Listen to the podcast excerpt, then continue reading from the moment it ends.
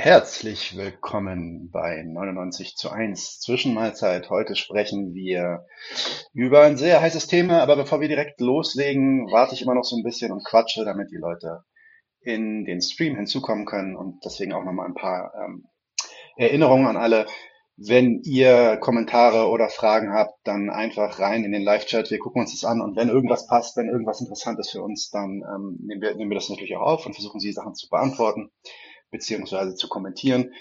Wir haben ein bisschen ähm, äh, Beschwerden gehabt bei den letzten zwei Streams, die ich gemacht habe, wegen dem Sound. Ich habe deswegen heute ein bisschen andere Mikros, die sollten vom Ton nicht so nicht so schön sein, aber ich sollte laut genug sein für alle, dass ihr mich auch hört. Ähm, das liegt daran, dass ich einfach nicht in Berlin bin. Das ist auch nicht mein schöner Background hier, sondern ich bin äh, gerade äh, gar nicht in Deutschland. Deswegen bin ich so ein bisschen angewiesen auf ähm, Second, ähm, Second Tier Technologie. Äh, was noch? Genau, geht auf unsere Webseiten, geht auf Twitter 99 zu 1, Facebook 99 zu 1, ähm, YouTube 99 zu 1, liked äh, unseren Kanal bitte, folgt unserem Kanal, liked unsere Videos und natürlich je mehr Kommentare und Likes ihr hier auch auf dieses Video packt, desto ähm, sichtbarer wird dieses Video und dieses Interview dann später auch für den Algorithmus. Äh, lange Rede, und kommen wir dann jetzt endlich zum Fleisch des Interviews. Ich hole direkt rein äh, Lilly und Mirit Sommerfeld. Herzlich willkommen, ihr beide. Hallo. Guten Danke. Abend. Wie geht's euch an dem Sonntagabend? Mir geht's sehr gut. Ich habe ja, einen auch. gehabt. Ja. Wart, ihr, wart ihr gestern auf der Straße? Ja, aber nicht beim Demonstrieren. okay. Ich war auf der Straße von Luxemburg nach, ähm, nach Bayern, München, wo ich wohne gerade. Ähm, ja, da war ich unterwegs, weil ich vorgestern Abend in Luxemburg gespielt habe. Oh wow, toll. Okay. Ja. ja. ja. Nee, ich bin auch, ich bin auch gerade nicht in Berlin. Ich bin, ich bin tatsächlich in Israel, äh, meine, meine Familie hier besuchen mit meiner Frau zusammen. Ähm, deswegen, genau, Sound nicht so geil, aber ich hoffe, es reicht. Ich hoffe, ich höre mich einigermaßen akzeptabel für euch an. Genau. Ähm, ich mache eine kurze Vorstellung äh, für euch beiden äh, und äh, ihr könnt mir dann sagen, ob ich irgendwas vergessen habe oder ob irgendwas noch erwähnt werden sollte. Ähm, fangen wir mal direkt mit Lilly an, hier rechts von mir. Äh, Lilly ist äh, in Berlin geboren, 1987, echte Berlinerin, so wie ich. Ähm, Sie ist äh, Musikerin, Sängerin, Songwriterin, Chorleiterin für Klangwerk 306. Was ist Klangwerk 306 nochmal? Das ist mein Popchor, den ich vor fast zwölf Jahren gegründet habe in Berlin. Okay, sehr geil. Ähm, außerdem ist sie Aktivistin, intersektionale Feminismus äh, ist ihr Thema, Queer Rights, Israel-Palästina, natürlich Antirassismus. Ähm, und 2014 äh, hat sie die erfolgreiche Kampagne Hashtag Ehe für alle gegründet, die den Begriff Ehe für alle in Deutschland dann äh, auch geprägt hat. Ähm, Nerit Sommerfeld, äh, die Mutter von Lilly Sommerfeld, ist äh, 1961 in Elad, Israel geboren ähm, und in Ostafrika und Deutschland aufgewachsen, seit 1970 in Deutschland. 2007, 2009 sind sie, ähm, haben sie in Israel gelebt und seit der Rückkehr nach Deutschland ins quote-unquote freiwillige Exil Aktivisten für Menschenrechte in Palästina für Gleichberechtigung von Palästinensern und Israelis. Sie ist Schauspielerin, Sängerin mit Band und vielen Programmen, die israelisch-palästinensische, deutsch-jüdische, interkulturelle und interreligiöse Themen behandeln. Außerdem ist sie Autorin und Mitbegründerin der ähm, SISO und der BIP. Was ist SISO? Was ist BIP eigentlich? Ich habe versucht zu googeln, aber ich habe es nicht. Stop the Occupation. CISO. Okay, alles klar. Stop the Occupation. Das war mal, das ist oh. auch schon ein paar Jahre her. Und BIP? BIP? BIP hieß ursprünglich Beendigung der israelischen Besatzung, also Bündnis zur Beendigung der israelischen Besatzung, haben wir später umbenannt in Bündnis für Gerechtigkeit zwischen Israelis und Palästinensern. Okay, okay. Und natürlich alle beide, sowohl Lilly als auch ähm, Niri, sind Mitglied in der jüdischen Stimme für gerechten Frieden in Nahost. Ähm, und seit 2016, äh, sorry, entschuldigt, 2010, nochmal zurück zu Niri, leitet und konzeptioniert sie Reisen nach Israel-Palästina. Ähm, genau, und sie ist Mutter zweier erwachsener Töchter, äh, von denen wir eine heute äh, hier haben. Habe ich irgendwas vergessen bei der Vorstellung von eurem Credentials und Lebenslauf? Hm. Ich fühle mich unglaublich gesehen. Fantastisch, okay. Ja. Äh, genau, äh, fangen, fangen wir so ein bisschen das Thema ist ja ziemlich heiß und das wird auch gerade, also gestern 1. Mai, da gab es auch wieder so ein paar ähm, Ausschreitungen mit so mit so Demos, ähm, die also vor allem die Migrantifa, die so ein bisschen was in Richtung Palästina gemacht hat. Ähm, dann gab es heute einen sehr interessanten Artikel in Zeit Online, den hatte ich euch vorher zugeschickt. Ähm, also das Thema ist, ist anscheinend auch immer mehr in aller Munde. Kommen wir, kommen, nähern wir uns dem mal so ein bisschen langsamer. Als erstes würde ich euch gern einfach über eure, ja, über eure Identität fragen, über ähm, eure auch jüdische Identität und inwiefern ähm, eure jüdische Identität in eurem Leben überhaupt eine Rolle spielt oder ähm, vielleicht früher keine Rolle gespielt hat und jetzt eine Rolle spielt oder umgekehrt.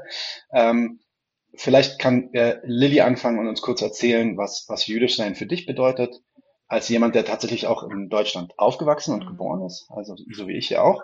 Ähm, und Nirit, dein Lebenslauf ist ja dann ähm, schon, ja, ich würde fast sagen interessanter, weil du halt an so vielen verschiedenen Orten in der Welt gelebt hast. für mich, für mich ist genau. Ähm, ich kann auch ein paar Orte länger. okay. Ich glaube, ich fände es äh, tatsächlich äh, interessant, wenn Niret anfängt, damit wir so, so chronologisch vorarbeiten, weil dein Leben beginnt ja vor enough. meinem. Ja, gute Idee, gute Idee. Vielleicht kann dann Niret anfangen und uns erzählen, so wie sich deine, auch dein Bezug zur jüdischen Identität so während deinem Leben und auch den verschiedenen Umzügen, die du hattest und so dieses äh, Einbringen in neue Kulturen äh, oder das, ja, das eingeführt werden in neue Kulturen, die du dann ja auch erlebt hattest, wie sich das dann mhm. so bei dir entwickelt hat. Äh, ja, ich hoffe, ich kann das kurz genug halten ähm, sind ja doch ein paar Jahre. Kein Stress, also, lass dir Zeit. Also ich fange 26 Jahre vor, vor Lilly an. Ähm, bin in Elat geboren in Israel, bin als äh, Tochter einer ähm, marokkanischstämmigen äh, Israelin, äh, also Jüdin auch, und eines deutschstämmigen jüdischen Vaters geboren. Und äh, für mich war vor allen Dingen klar, dass wir Israelis sind.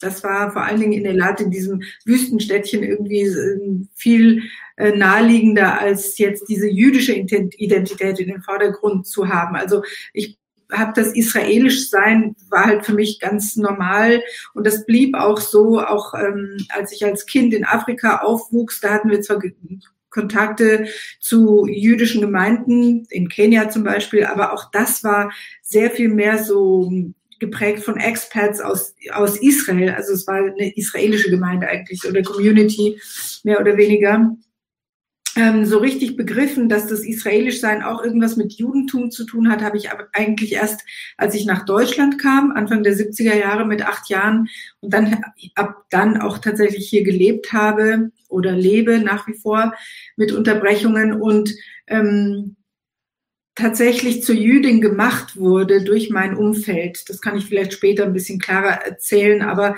indem alle anderen nicht jüdisch waren, war es plötzlich was Besonderes und was Eigenartiges gerade in den 70er Jahren etwas, was man so mit ein bisschen gespitzten Lippen ausgedrückt hat, so jüdisch und hm, hm, hm, also so ein bisschen wach und ach, das ist ja was ganz Besonderes. Ich wusste aber nicht, warum das besonders ist und so weiter. Ja, also das war ähm, ja etwas, womit ich äh, nicht so wahnsinnig gut zurechtkam, auf der einen Seite emotional, auf der anderen Seite sehr gut zurechtkam, weil ich Eltern hatte, die mich so erzogen haben, dass sie gesagt haben, du bist genauso gleich wie alle anderen. Wir leben ja nicht hier in Deutschland, damit du was Besonderes bist, sondern du gehörst ganz normal zu dieser Gesellschaft und äh, also ich wurde auch komplett integriert. Es war, es gab überhaupt nicht sowas wie äh, ja, am Samstag gehst du jetzt nicht in die Schule, weil du bist jüdisch oder zu den jüdischen Feiertagen gehst du nicht in die Schule kommt natürlich auch dazu, dass meine Eltern nicht religiös waren und es, das Wichtigste, was ich von meinen Eltern mitbekommen habe, sind tatsächlich alle Menschen sind gleich. Wir sind genauso gleich wie alle anderen. Deswegen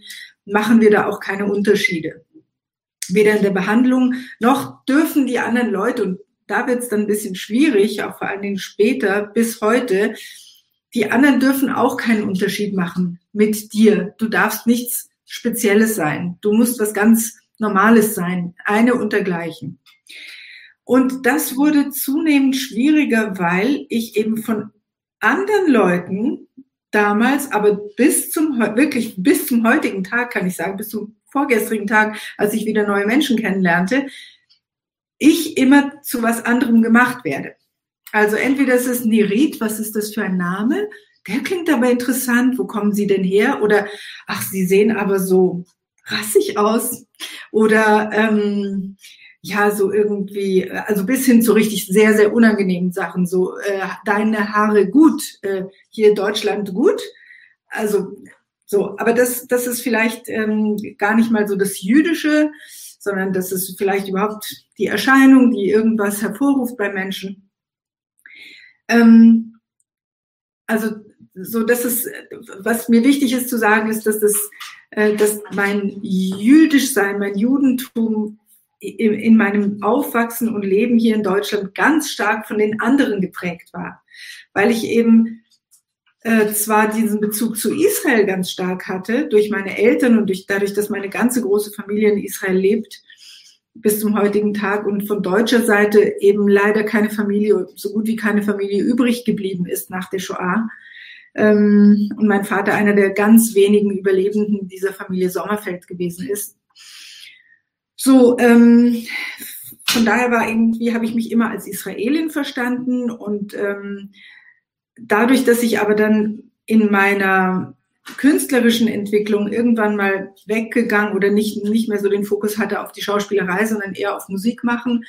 Ähm, und ich vor allen Dingen mit dieser Art von Musik, die ich bis heute mache, nämlich Klezmer-basierte Musik, Musik, die von Juden gemacht wurde, ursprünglich von Juden äh, übertragen wurde, weitergegeben wurde, ähm, dass ich mit dieser Musik natürlich dann irgendwann mal meine eigene jüdisch, auch jüdisch-europäische Identität, die eben eben ein bisschen anders ist als die jüdisch-orientalische oder eben eine östliche Identität, die mir eigentlich sehr viel näher war von meinem ganzen Aufwachsen her. Ähm, ähm, dadurch habe ich mich eben so viel damit beschäftigt, eben auch mit europäischem Judentum, ganz abgesehen natürlich davon, dass ich dann, als ich Jugendliche und Erwachsene wurde, sehr viel klarer Begriff, was dieses, diese ganze Shoah mit uns gemacht hat, in welchem Land wir eigentlich leben. Das ist ja auch ganz kurz, also heute im Rückblick, äh, waren die 70er Jahre ja wirklich ganz kurz, ja, gerade mal eine knappe Generation nach dem Ende des Zweiten Weltkrieges. Also, ähm, dass das alles so nah an uns dran war und dass es von daher sozusagen verständlich ist, dass man in Deutschland dann äh, mit, ja, mit, mit Glacé-Handschuhen, dass wir mit Glacé-Handschuhen irgendwie angefasst wurden. Ähm, das habe ich übrigens sehr viel mehr erlebt als den klassischen Antisemitismus, der mir Gott sei Dank kaum, kaum persönlich begegnet ist. Aber eben so dieses, es ist immer was Besonderes, es ist immer was Spezielles.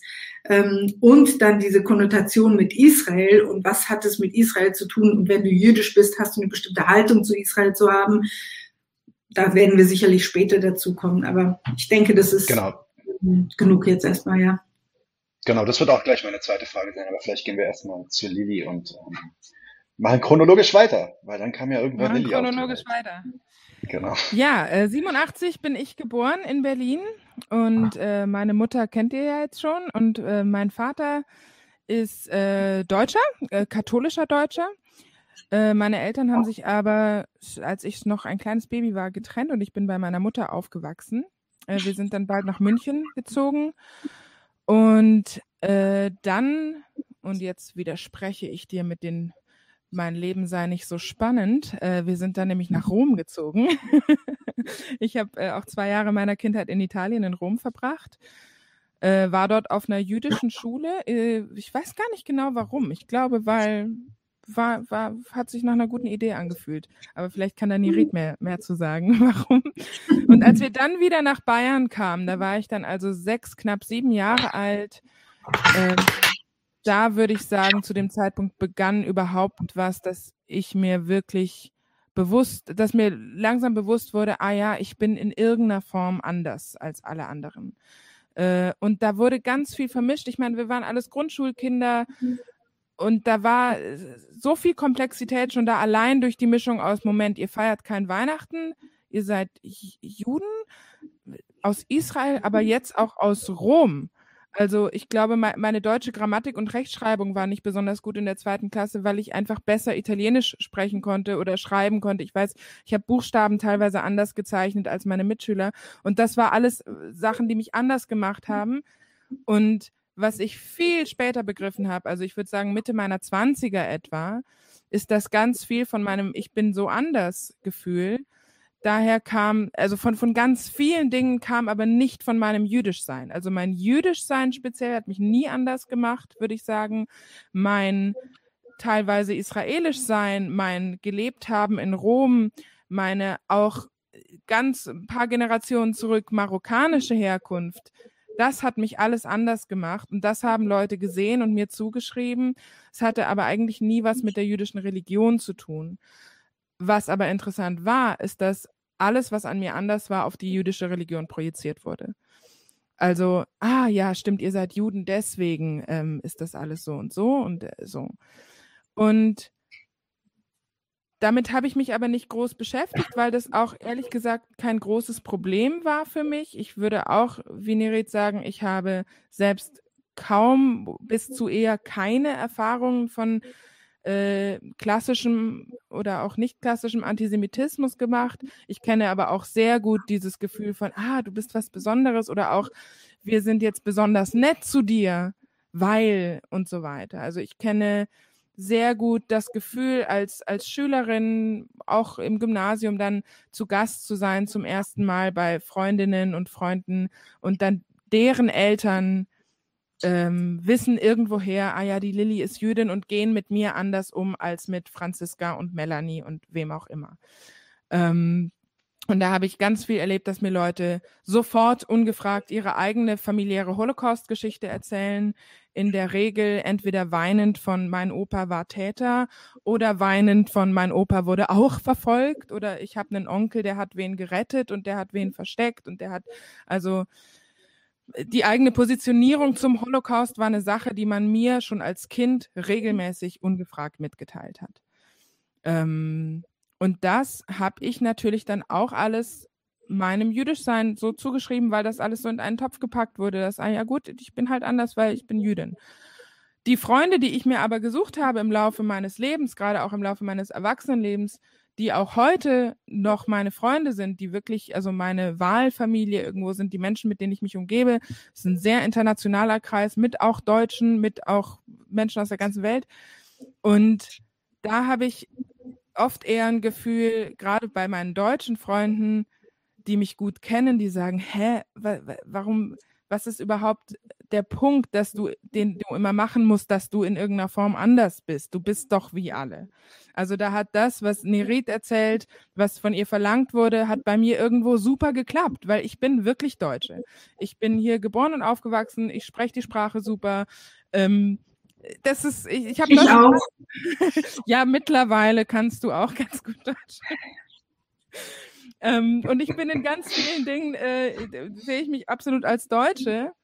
Und trotzdem gibt es was, wo ich sage, also es gibt einen Grund, warum ich auch immer wieder rede über die Deutschen und damit mich selber nicht meine.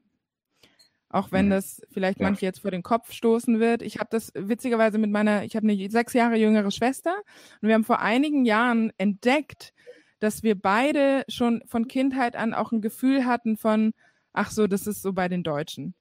Und dass wir die, die Deutschen genannt haben, obwohl wir zum selben Zeitpunkt wussten, wir sind natürlich auch die Deutschen. Und die Deutschen sind eine plurale Gesellschaft, aber was wir eigentlich meinten, ist weiße christlich geprägte Deutsche, die keinen Migrationshintergrund. Ähm, es gibt viele, viele Worte dafür mittlerweile. Ähm, ja. Und da, Stella und ich, meine Schwester und ich, haben beide unabhängig voneinander einfach nur den Begriff die Deutschen verwendet, um dieses Gefühl auszudrücken von, ja, tatsächlich ist etwas anders.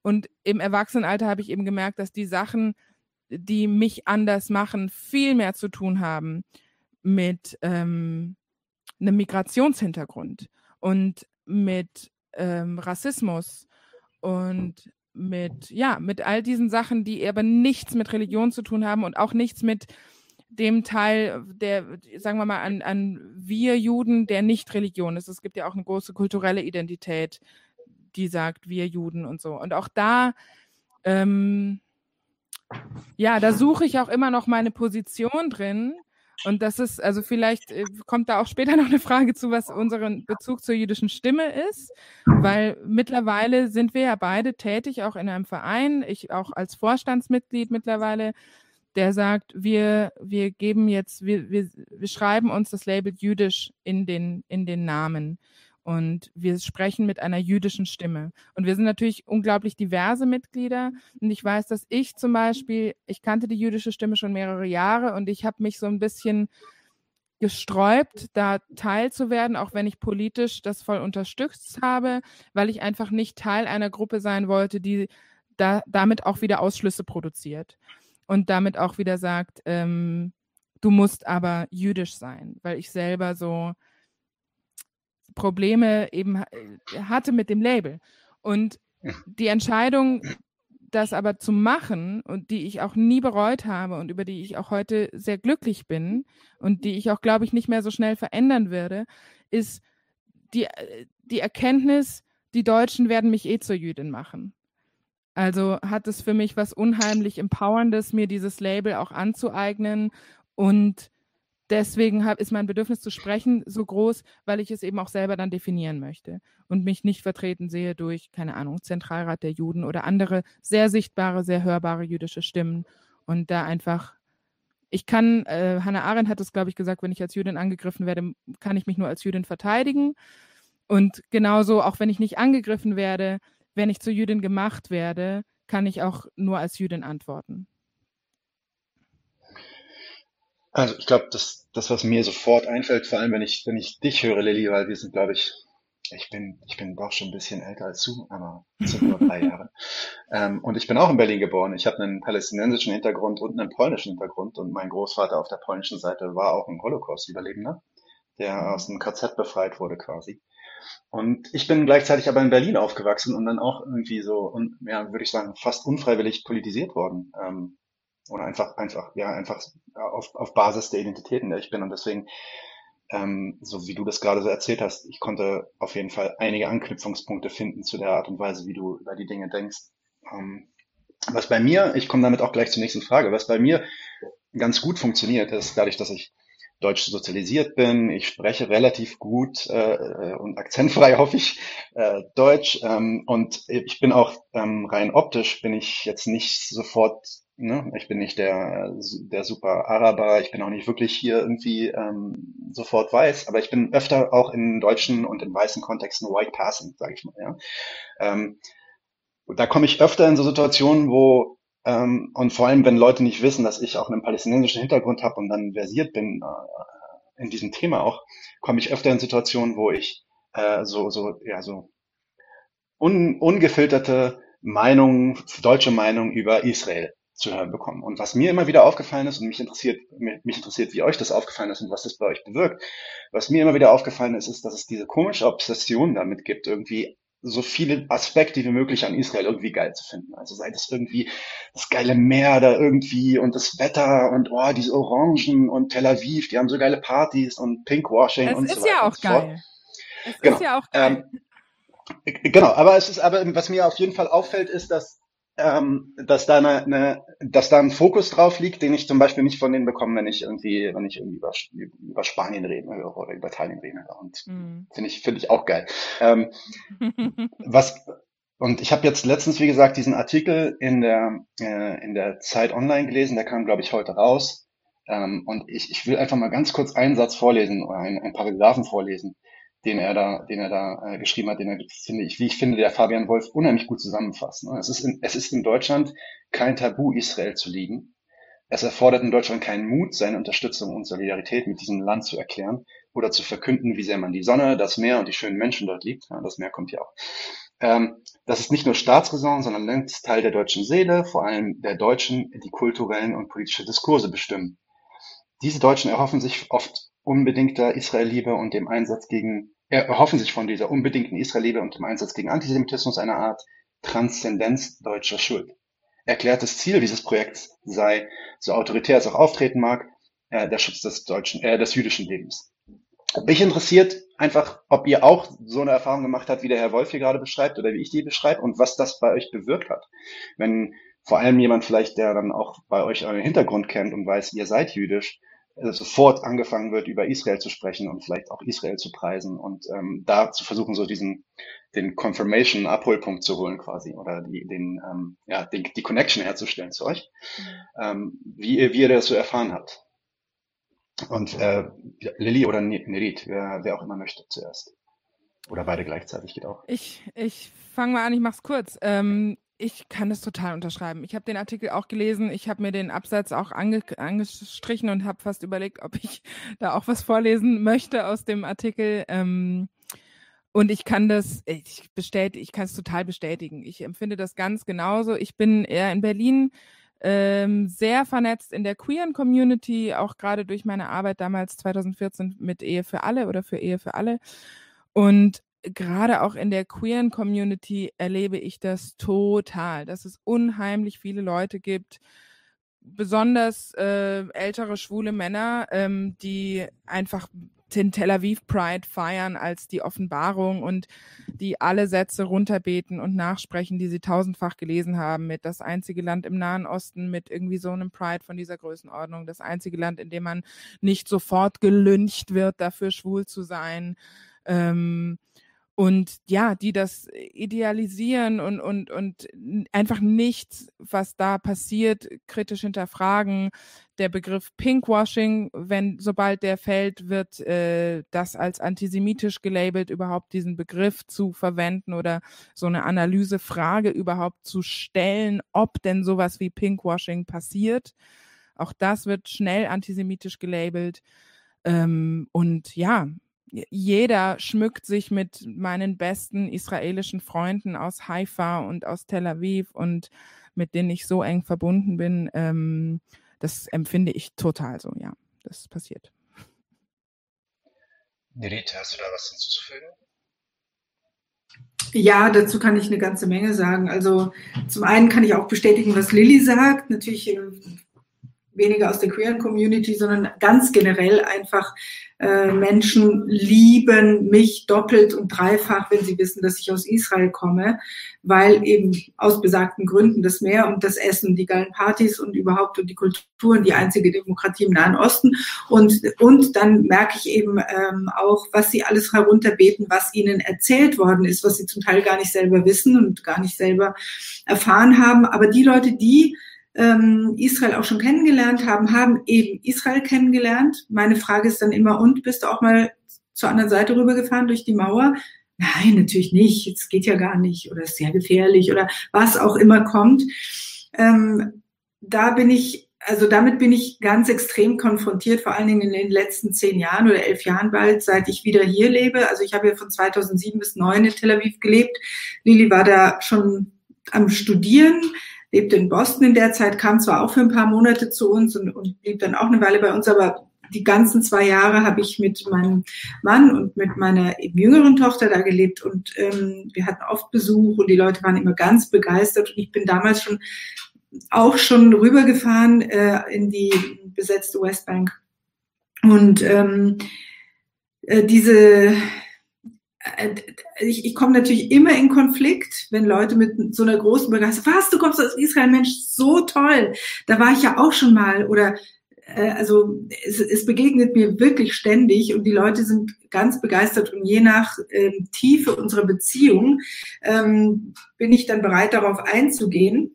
Ähm, was natürlich immer schwierig ist. Und jetzt, wenn ich mal von der ganz oberflächlichen Beziehung, also wenn hier die, ich bin zurzeit wohne ich woanders und die Post wird mir nachgesendet und wenn ich die dann abhole, das erste Mal, als ich die abgeholt habe, Postbüro hier ähm, und meinen Ausweis gezeigt habe, wo dann Elat drin steht als Geburtsort, dann äh, kommt dann auch, oh toll, da war ich ja auch schon mal und äh, wunderbar und das Meer und, hm, und die wahnsinnig freundlichen Leute und das unglaublich gute Essen und so weiter und, und die Jerusalem, diese Vielfalt, also dieses, also wie großartig, wie die alle Religionen da zusammenleben und so. Das alles habe ich ähm, künstlerisch verwendet und benutzt und schamlos ausgenutzt ähm, für verschiedene Bühnenprogramme, die ich gemacht habe. Und dann komme komm ich dann so richtig äh, in Konflikt mit Leuten, die das gar nicht gut finden. Und äh, wo ich aber dann die Gelegenheit natürlich am Schopf packen kann und über Israel sprechen kann, ähm, jenseits der ähm, Zuschreibung von jüdisch und das ist äh, wir Deutschen mit unserer Verpflichtung den Juden gegenüber und so weiter. Und das, da, dann beginnt es für mich wieder spannend zu werden.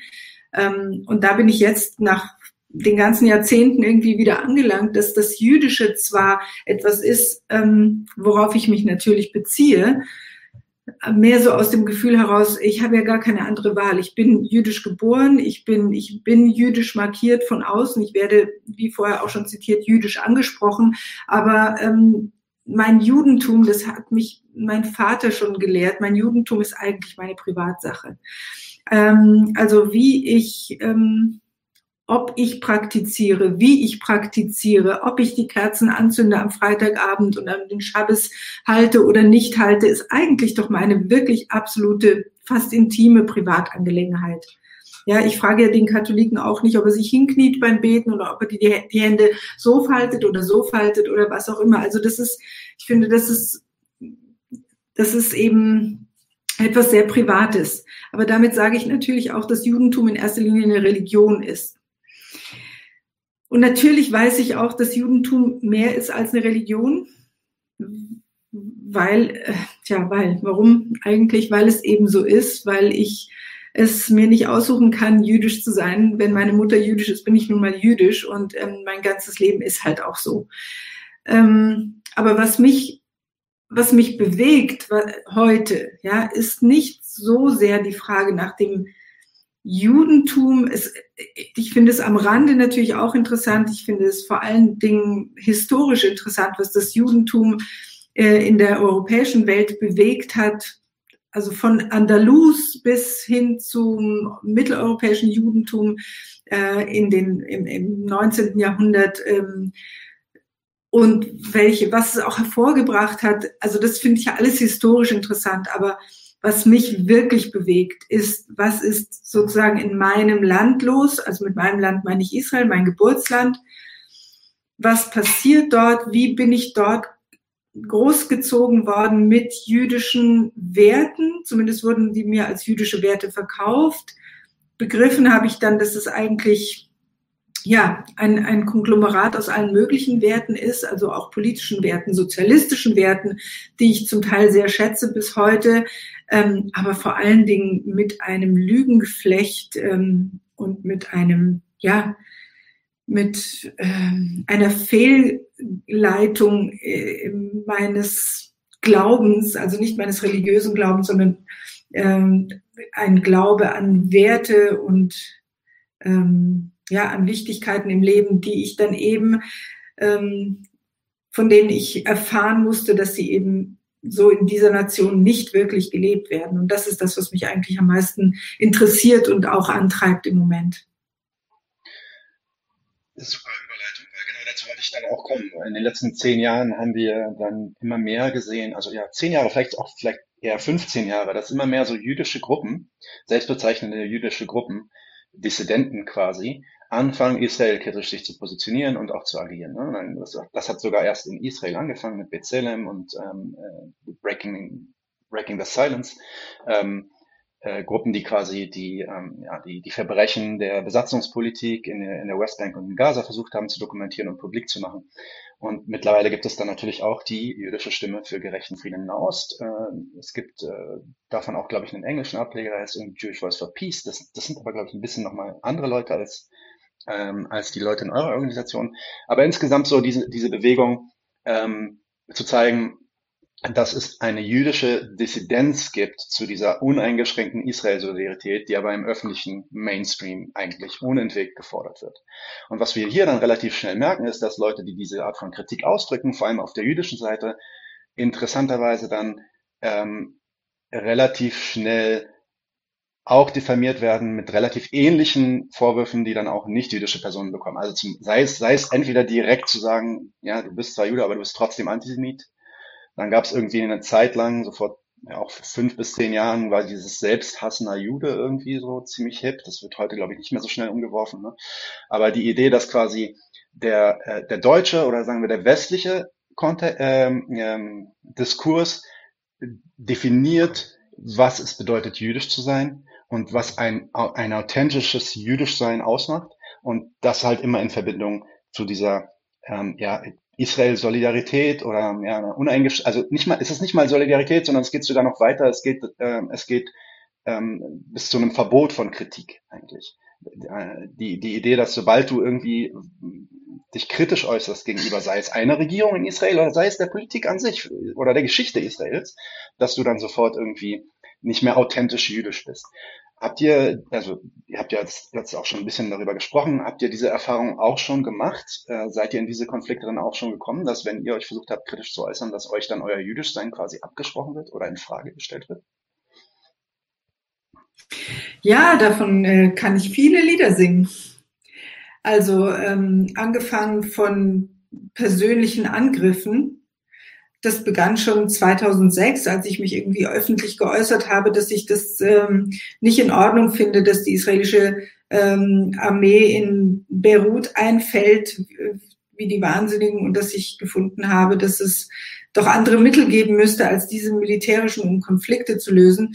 Damals gab es noch Anrufbeantworter zu Hause. Ähm, da wünschte mir schon irgendeine Dame, man möge mich und Ahmadine zusammen in eine Garkammer stecken ähm, bis hin zu ähm, bis hin zu Ausladungen, bis hin zu ähm, ja, persönlichen Angriffen, aber eben auch auf, auf einer richtig, ähm, wie soll ich sagen, ganz offiziellen Ebene, dass man äh, mir sagt, dass ich äh, nicht auftreten darf. Also ich habe jetzt seit fünf Jahren beschäftigt, also beschäftigt mich oder beschäftigt es mich und mittlerweile auch einige Anwälte, dass ich eben ausgeladen werde, weil natürlich immer dann die, ähm, die Verbindung zu BDS geschaffen wird.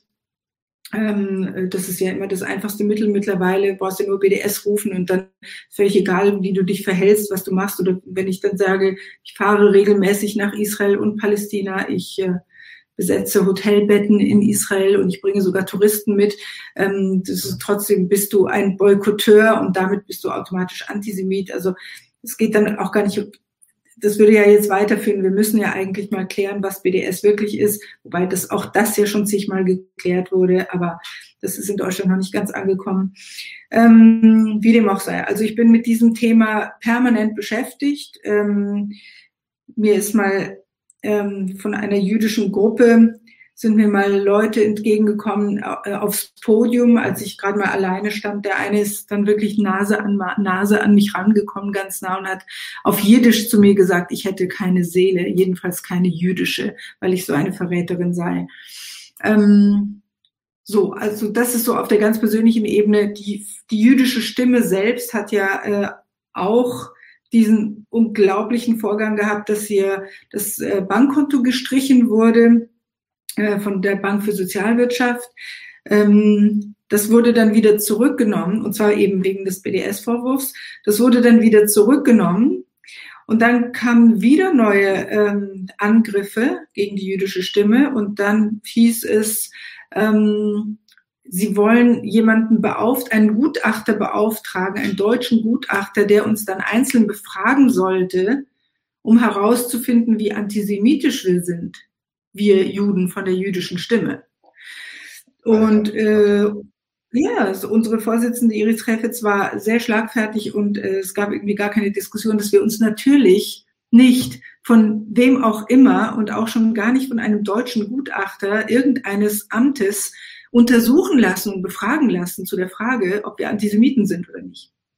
Also ich bin jetzt gerade wieder vor Gericht. Ähm, in Ulm, weil eine Gruppe, die sind dann mittlerweile anonym, ja, also eine Gruppe nennt sich Kollektiv 26 von irgendwelchen anonymen äh, Leuten, äh, die dann behaupten, äh, sie würden deswegen anonym bleiben, weil sie ja so Angst haben vor antisemitischen Übergriffen.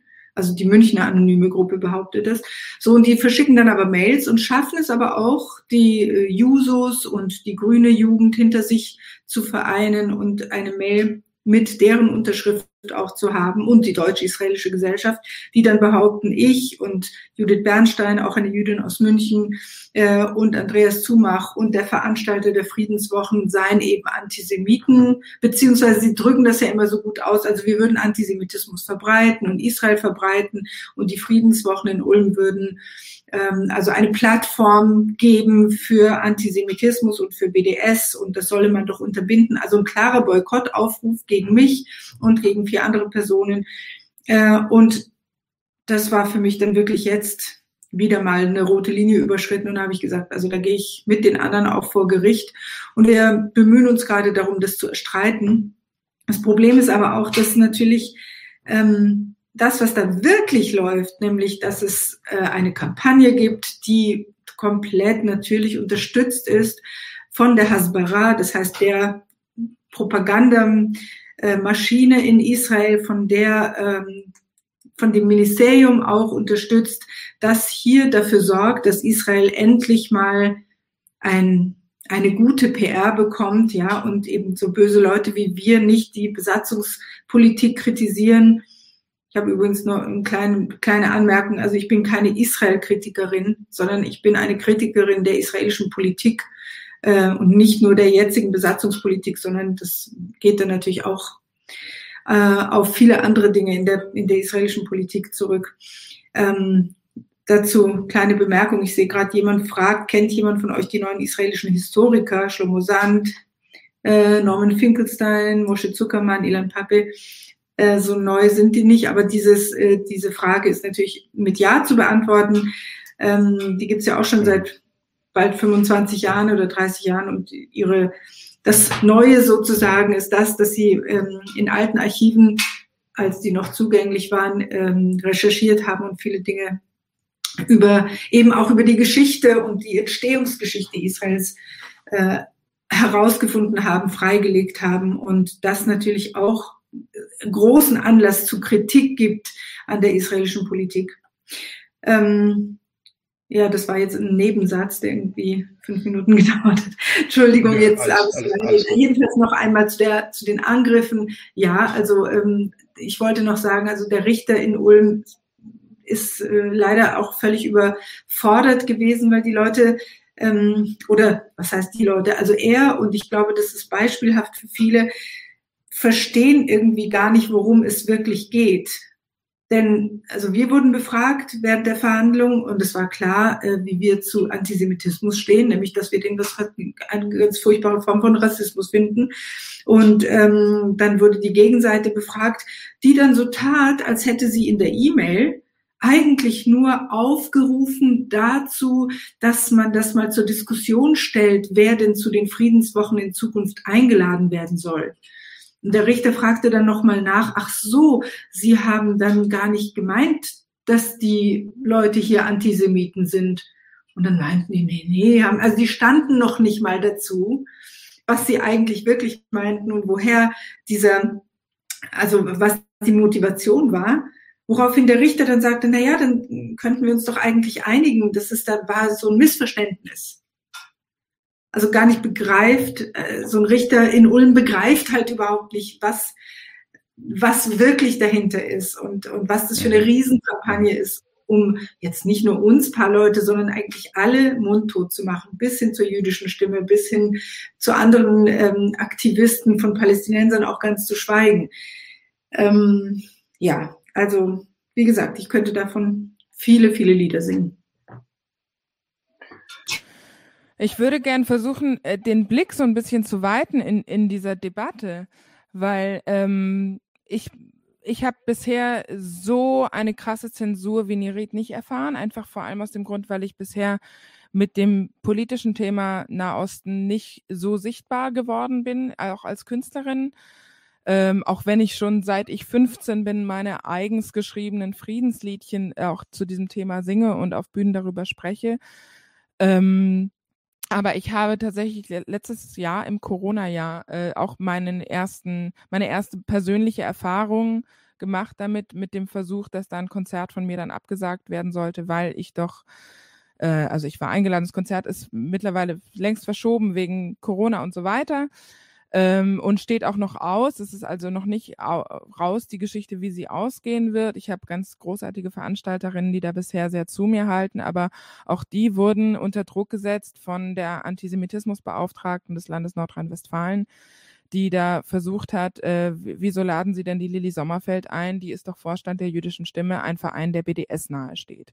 Und das ist ein Klassiker, wie dieser Vorwurf formuliert wird. Und deswegen ist BDS so ein wahnsinnig nützliches Vehikel für die Bundesregierung und für die deutsche Politik gerade, weil ich nicht mehr beweisen muss, dass jemand was Antisemitisches sagt. Ich kann als Be Beweis genügt, dass dieser Mensch in irgendeiner Form auch nur lose assoziiert ist oder war oder mal in Kontakt war mit, mal auf einem Podium saß mit, mal diskutiert hat mit oder auch gegen, völlig egal. Aber wenn es, wenn auf den, die Google-Eingabe Lilly Sommerfeld, BDS, wenn da mehr als null Hits kommen, dann bin ich äh, quasi auf der Abschussliste. Und das hat dieser Bundestags-BDS-Beschluss, aber auch schon die vielen lokalen Beschlüsse, die es gab in den Jahren davor, das haben die geschafft, weil ich eben den Beweis gar nicht mehr antreten muss, dass die Person antisemitisch ist, weil ich BDS selbst als antisemitisch gebrandmarkt habe.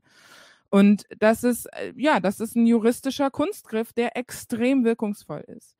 Und ich habe aber gesagt, ich möchte gerne den Blick weiten, weil eigentlich finde ich, ähm, sind wir an, einer sehr an einem sehr spannenden Zeitpunkt, in, was die politische Debatte, auch besonders die innerlinke politische Debatte in Deutschland angeht.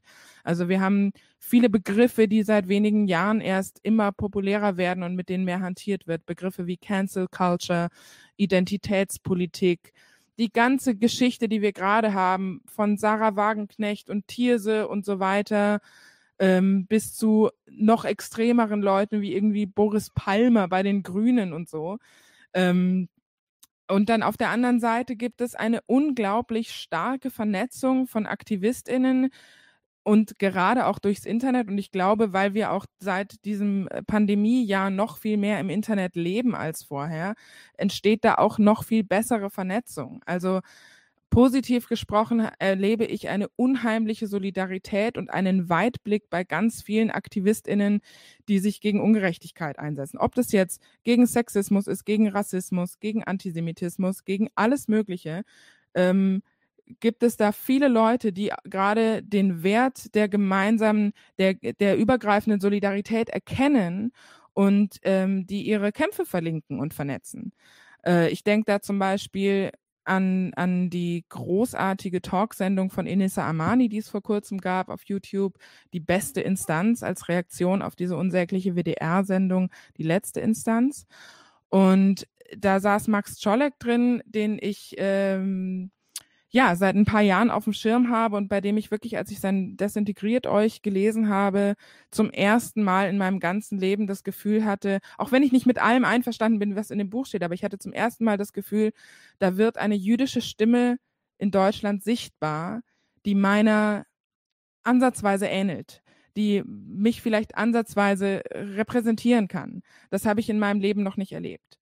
Und ich finde es super spannend, gerade diese ganzen Themen und Diskurse zusammenzubringen. Und das führt mich eigentlich nur zu einer Erkenntnis. Und zwar, für mich ist sehr klar, ich halte den Vorwurf von Cancel Culture für eine rechte Idee.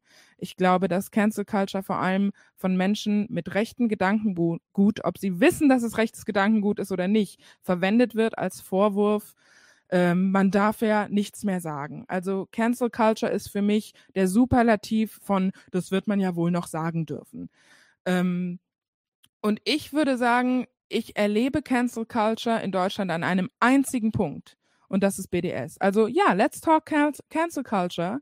Let's start with BDS. Das, das ist meine Idee davon. Dass wir uns wirklich anschauen, wie verlief auch dieser Diskurs. Ende letzten Jahres war es so spannend, als diese Initiative Weltoffenheit rauskam, mit den vielen etablierten, respektierten deutschen Kulturinstitutionen, die sich geäußert haben, gesagt haben, wir können so nicht weiterarbeiten. Wir sind so beschnitten in unseren künstlerischen Fähigkeiten und künstlerischen Ressourcen. Wir können uns nicht mehr frei äußern, was hier passiert mit dem BDS-Beschluss. Wir können eigentlich so einen freien Diskurs nicht mehr führen. Und was dann passiert ist in den Medien, ist, dass alle immer Pro und Contra, das wird ja gerne gemacht, äh, dann äh, abgedruckt haben, eine Seite Pro, eine Seite Contra. Und die Seite, die gesagt hat, äh, die Weltoffenheitsinitiative hätte gar kein Recht und gar keinen Punkt. Die hat eine einzige Gaslighting-Kampagne betrieben eigentlich. Also sie hat uns AktivistInnen, die wir diese nachweisbaren Cancelungen seit Jahren erleben und die wir, wie gesagt, nachweisen können. Es ist schwarz auf weiß überall zu finden, was alles gecancelt wurde von unserer Seite. Ähm, ja, es wird einfach behauptet von dieser Seite, das ist nicht passiert. Niemand will euch was vorschreiben. Und das schreibt auch der, der sehr gute Artikel in der Zeit, der heute erschienen ist. Es wird völlig außer Acht gelassen, dass deutsche Kulturlandschaft natürlich total abhängig ist von öffentlichen Förderungen ähm, und dass sie ohne öffentliche Förderung quasi nicht stattfindet. Und der Vorwurf, also der, was ja behauptet wird, dass keiner sagt, diese Leute dürfen nicht sprechen, aber diese Leute dürfen halt nur nicht mit öffentlich geförderten Geldern oder in öffentlich geförderten Räumen sprechen. Was aber innerhalb dieser Kulturlandschaft, die wir haben, einer Cancelung nahezu gleichkommt. Äh, nee, ja, ich, äh, also ich widerspreche Lilly da ein bisschen. Ähm, Cancel Culture, so wie ich dich verstanden habe, sagst du, gibt es einzig und allein in BDS.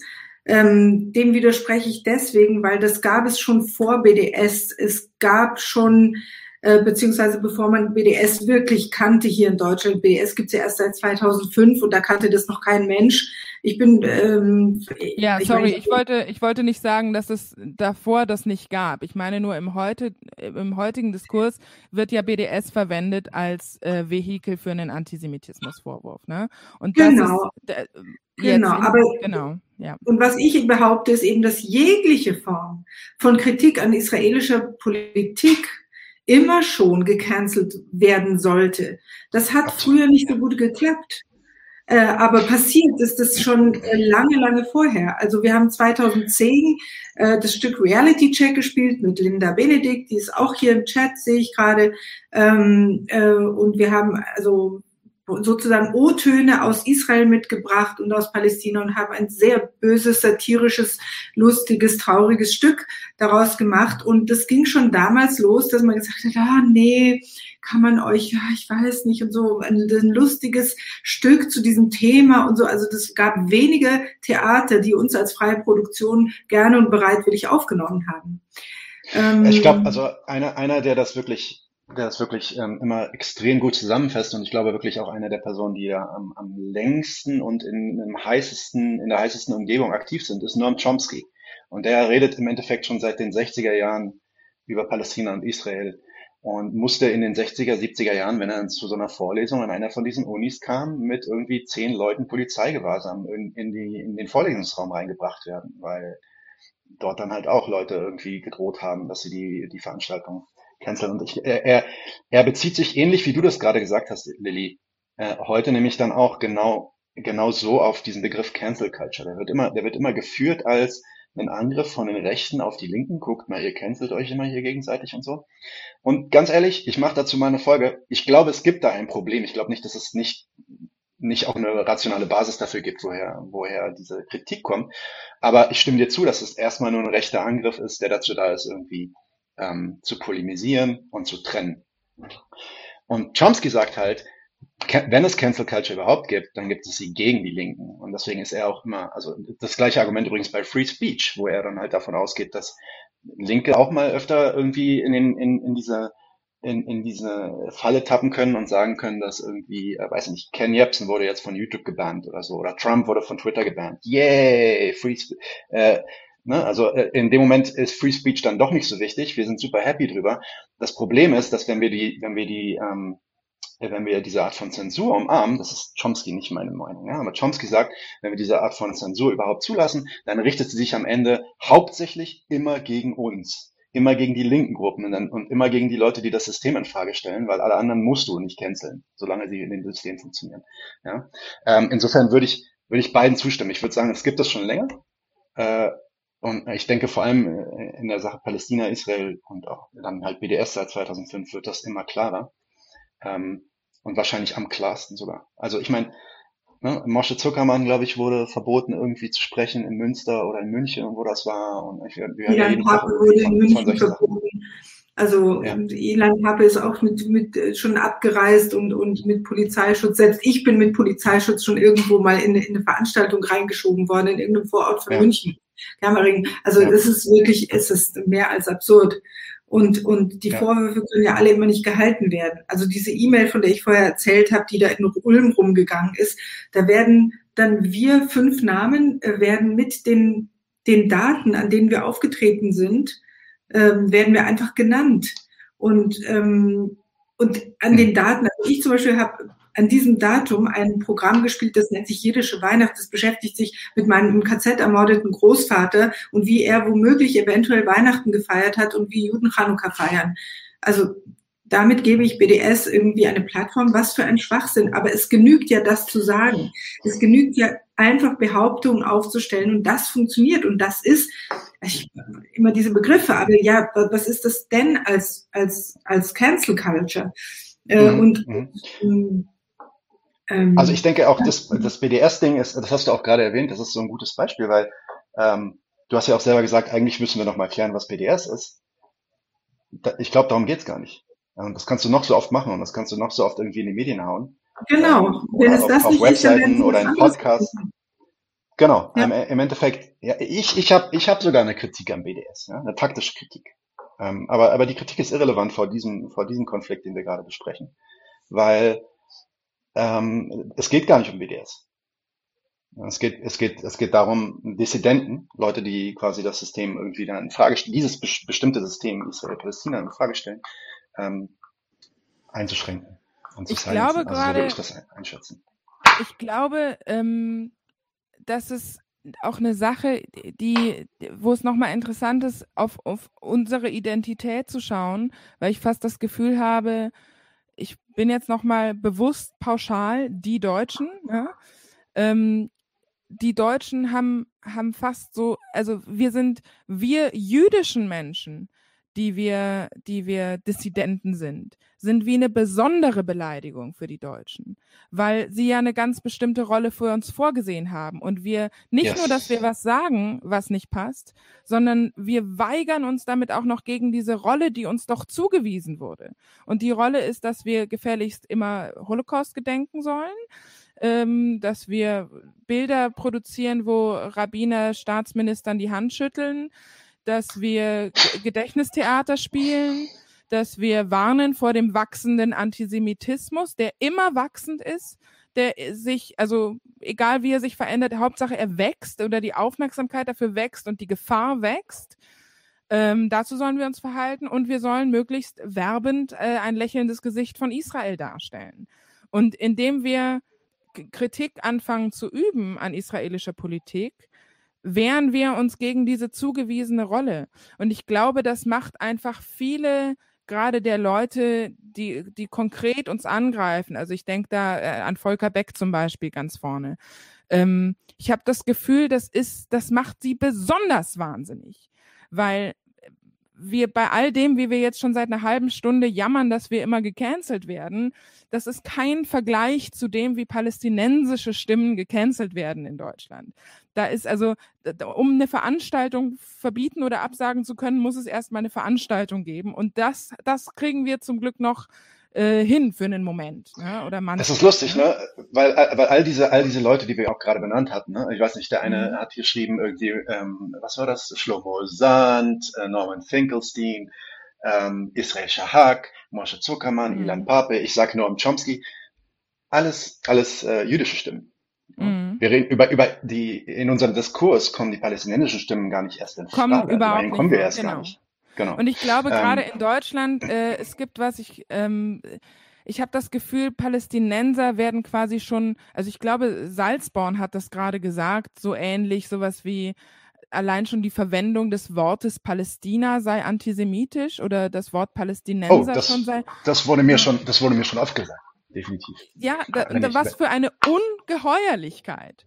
Also ja. was, das muss man sich mal vorstellen. Ich glaube, das ist so ein Ausdruck dafür, wie palästinensische Stimmen nochmal auf einem ganz anderen Niveau ausgeschlossen werden und auch betrachtet werden in so einer Box von, naja, das sind die, die gegen Juden sind, deswegen sind wir auf jeden Fall gegen die, also als, als Deutsche. Ne? Und den Juden, den geben wir zwar erstmal die Bühne, so lange, bis sie, ähm, bis sie dann Dissidenten werden. Ne? Äh, Leute, wir haben die eine Stunde Marke erreicht. Ich habe total Bock, noch weiterzumachen. Ich habe auch noch ein paar Fragen. Ist das noch okay für euch oder wird's jetzt Absolut. Wenn es die Zuschauer ja, nicht wahnsinnig langweilt. ich glaube, äh, also es sind insgesamt so an die 30 Leute am Zuschauen. Und oh, großartig. Glaub, Hallo.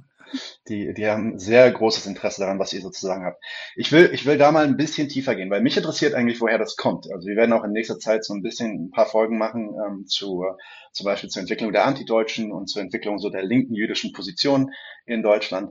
Aber ähm, eine, eine These, die ich ziemlich die ich ehrlich gesagt ziemlich vertrete, aber die auch relativ kontrovers ist. Deswegen will ich sie euch jetzt nicht in den, Ma äh, in den Mund legen. Wenn ihr irgendwie cancelt wollt, Leute, dann cancelt ihr mich später, okay? ähm, ist, ist, ist die Idee, dass, dass es ja eigentlich, also diese, diese, diese, ähm, diese Vorherrschaft, wenn es darum geht, zu definieren, was eigentlich, äh, oder wer eigentlich Jude ist und wer nicht. Wer Authent Authentizität äh, ausdrückt, jüdische Authentizität, dass das im Endeffekt eine Form von Antisemitismus ist, die sich in, mit so einem philosemitischen ähm, äh, Flair irgendwie gibt. Ja, also die Idee, ähm, dass ich, ich, ich als Deutscher ähm, benutze den Juden eigentlich als ein Objekt meiner eigenen Schuldaufarbeitung. Ich, ich glaube, der Fabian Wolf hat das auch so ein bisschen in die Richtung gesagt.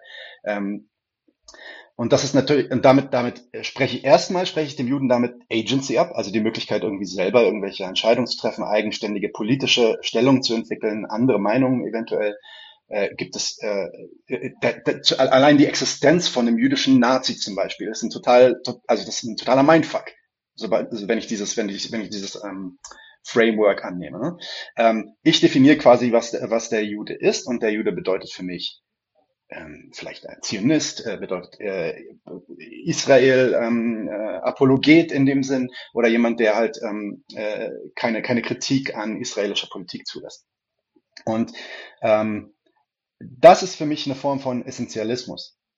Also überhaupt dem, dem, dem Wesen des Jüdischsein irgendwie irgendwas Transzendentales, irgendwas Metaphysisches zuzuschreiben, was nicht basiert auf den materiellen Gegebenheiten, in denen sich diese Menschen befinden, sondern da ist irgendwie etwas, was, was Jude ist, ich definiere das und dann, dann teile ich, schreibe ich quasi zu, diese Person ist, diese Person nicht, diese Person ist, diese Person nicht.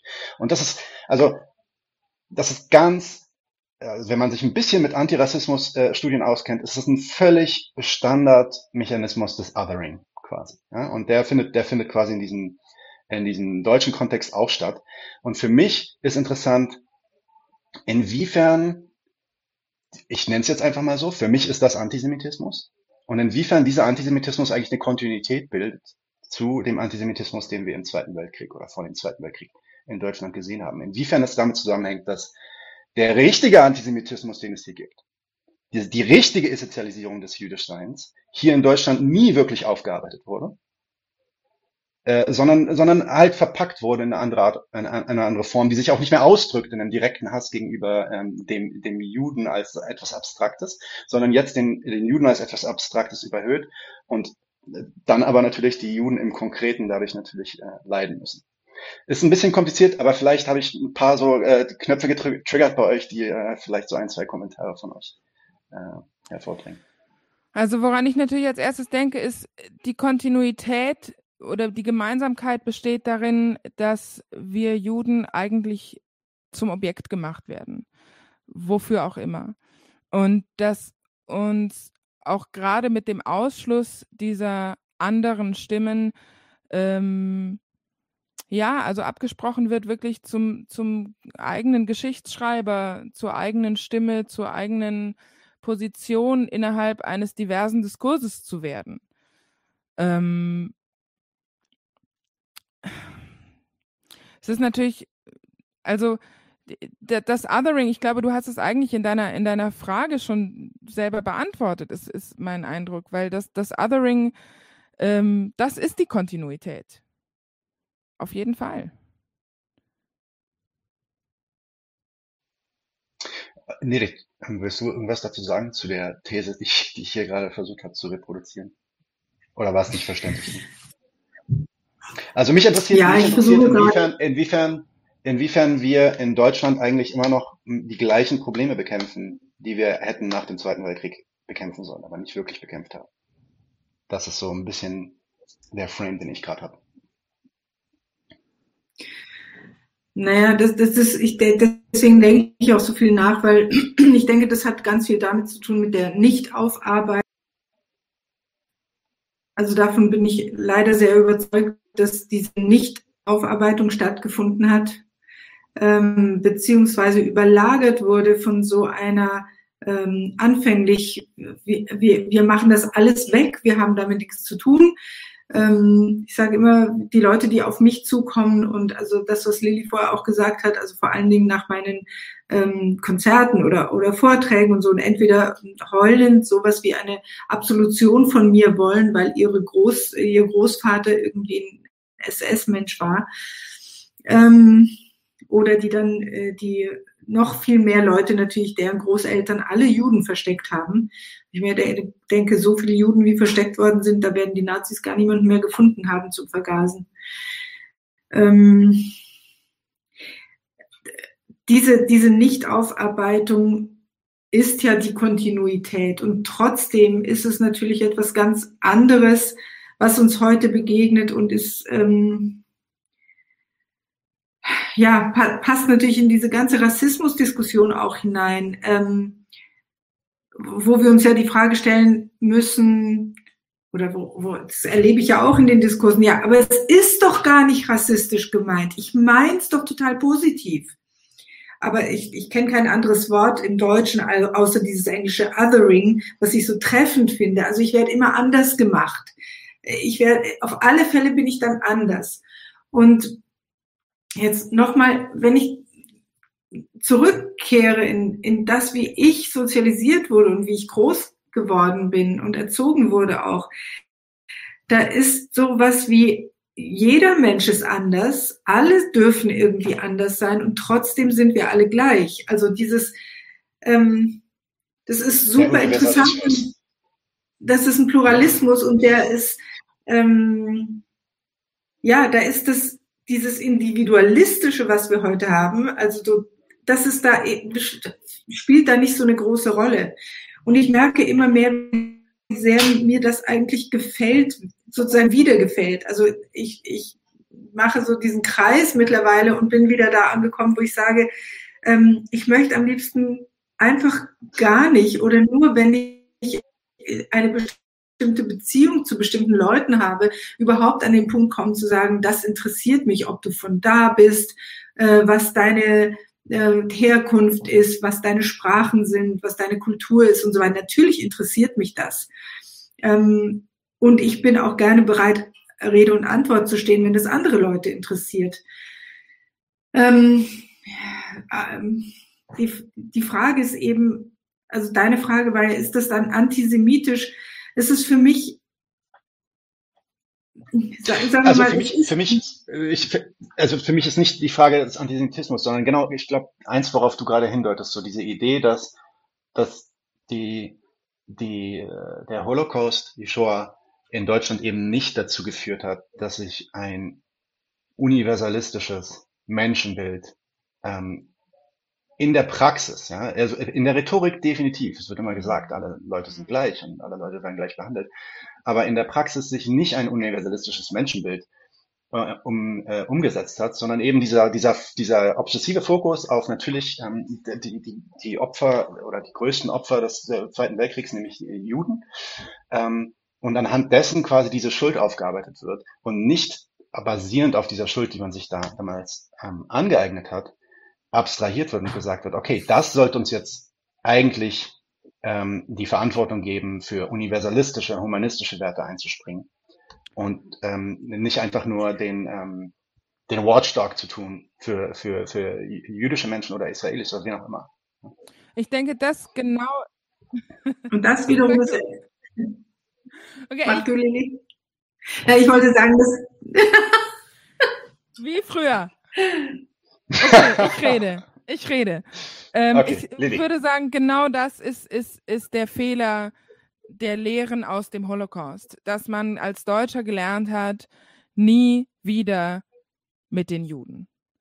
Also ähm, schon Sinti und Roma, schon Homosexuelle, gerade auch Lesben, Riesendebatte in Berlin ähm, über Gedenkkultur für lesbische Opfer des Holocaust, weil, ähm, gut, anderes Thema, ich schweife nicht ab, aber schon die laufen alle unter ferner Liefen. Holocaust ist für Deutschland vor allem eine jüdische Geschichte, also eine, eine Geschichte, eine, eine Tat an Juden. Und Deutschland, glaube ich, hat es wirklich kapiert, dass man Juden nicht mehr vergasen sollte. Das würde ich sagen, haben Sie verstanden? Dass man das aber äh, oder auch im übertragenen Sinne vergasen ähm, nicht mit überhaupt irgendjemanden machen sollte, unabhängig von Race, Class, Gender. Pick One, ähm, das ist noch nicht angekommen. Also gerade diese Übertragung ähm, auf eben alle Menschen und eigentlich natürlich, also ich würde sagen, wir, damit meine ich jetzt Menschen, die irgendwo im linken Spektrum denken, wollen doch alle eine Welt, in der alle gleichberechtigt sind und es allen gut geht. Das ist völlig unbestritten. Und es ist unbestritten, ob ich jetzt Identitätspolitikerin bin oder ob ich eher äh, Sarah Wagenknecht bin. Da wollen wir eigentlich ja alle hin. Wir haben lediglich unterschiedliche Strategien. Und es gibt eben Leute, und denen würde ich mich jetzt auch eher zurechnen, die sagen, bevor wir nicht genau anschauen, wer genau wofür diskriminiert wird, solange können wir auch die Labels nicht aufheben und sagen, ähm, wir wollen einfach eine Welt, in der alle gleich sind. Weil sobald ich das mache, bin ich ganz schnell bei I don't see color.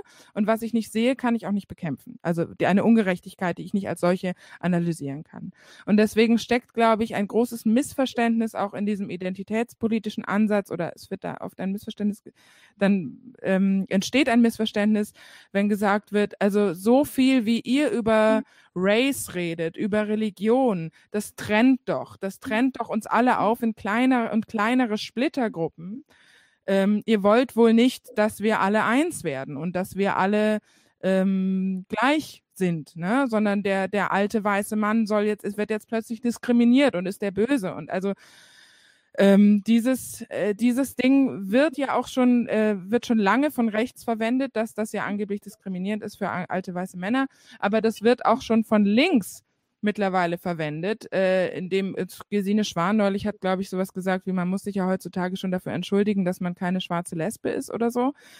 Was ähm, ja absurd ist. Und ich glaube, so wird die Identitätspolitik oder auch eben überhaupt Leute, auch wenn sie es nicht Identitätspolitik nennen, Leute, die argumentieren aus einer reflektierten Sprechposition heraus, äh, werden so angegriffen, dass gesagt wird, du willst doch wieder nur deine Merkmale, deine Identität in den Vordergrund stellen, äh, um zu trennen.